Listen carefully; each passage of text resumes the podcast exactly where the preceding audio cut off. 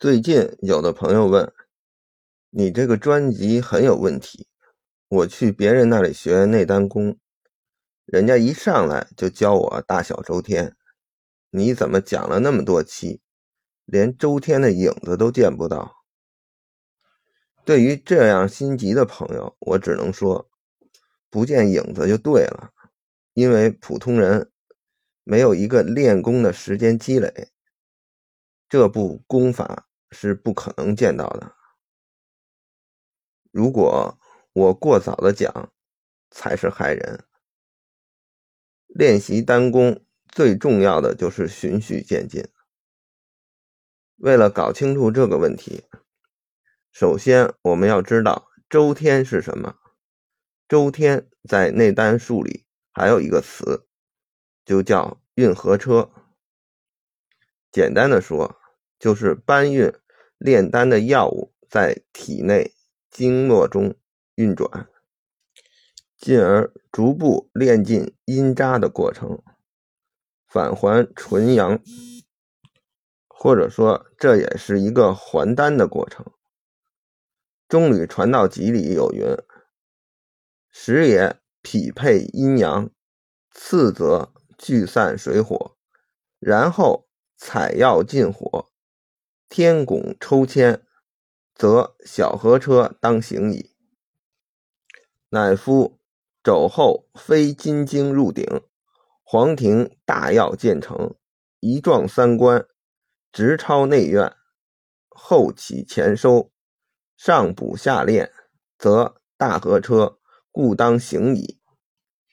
乃夫今夜玉液还丹。这里的小河车、大河车，就是对应着一般市面上说的。小周天、大周天，通过这句话，你可以看前面要有一个很长的准备期，要匹配阴阳，还要聚散水火，之后还得会采药、填拱、抽签。光从文字上看，虽然一般初学者看不懂这些文字是什么意思，但也能看出来。之前准备了四步，才开始运河车。当然，别的功法有的比这个多，有的比这个少，也不都是一样，但都必须准备很久。也就是说，要修炼很久，达到应有的验证，才能开始运行大小周天。所以说，市面上那些上来就教大小周天的。那些直接想学通周天的，全是乱教乱学，不出乱子才怪。当然，上面讲的有点专业了，我再用简单的语言说一下，照顾一下初学的听众。我之前专辑推荐过一些丹道方面的基础书籍，只要认真学过的，就知道丹道整个修炼分成五步。第一步是练脊柱肌，第二步是炼精化气，第三步是炼气化神，第四步炼神还虚，第五步炼虚合道。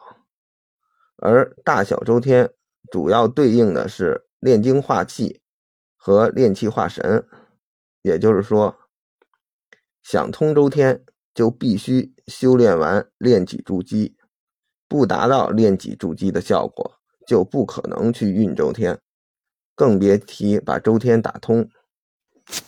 这个时候呢，可能又有朋友问了：那市面上为什么很多老师教完，有些人确实感觉周天通了呢？或者说任督二脉通了呢？那是因为他们很多教的是一通周天，或者是气通周天。意通周天，就是前面说过的食神控制着意识在任督二脉里转圈儿，而气通周天，就是食神控制着身体里的扶阳之气在经脉里转圈。修炼者感觉上是觉得任督二脉通了，但实际上并不是运炼着内丹里要求的药物。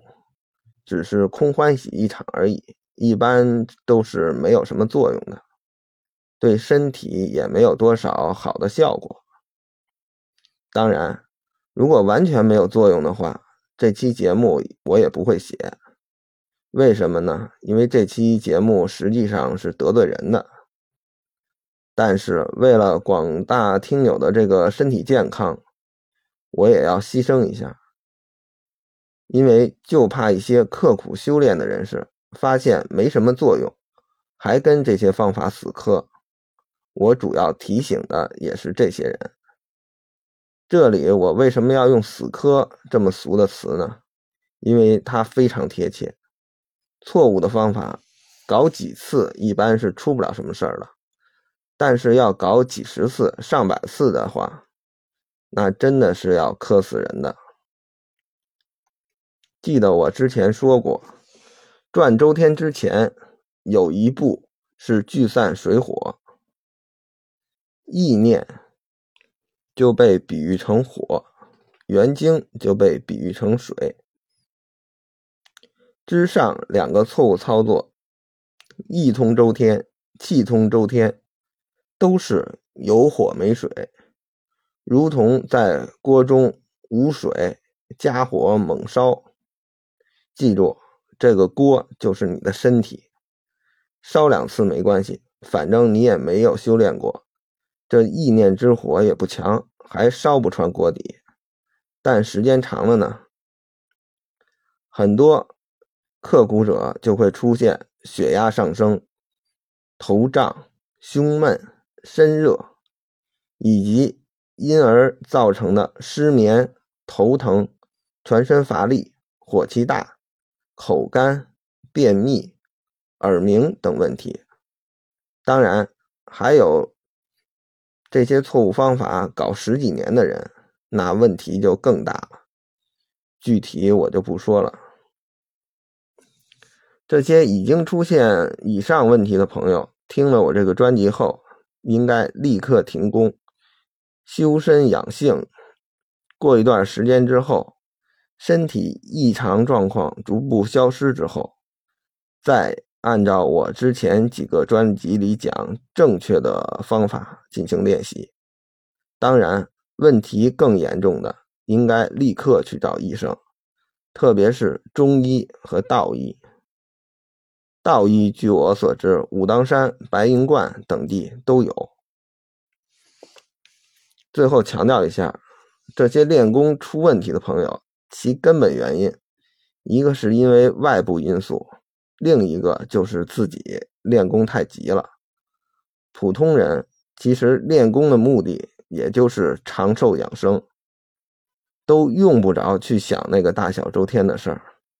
练脊筑肌足够你练，练完之后能多活个十年八年，少得百分之六七十的病就足以了。贪功冒进，净想着通任督二脉，跟金庸小说里的大侠一样。梦想总是好的，但现实往往适得其反。这就是我专辑里面基本百分之八十说的都是练性的原因。现代人最爱犯这种错误。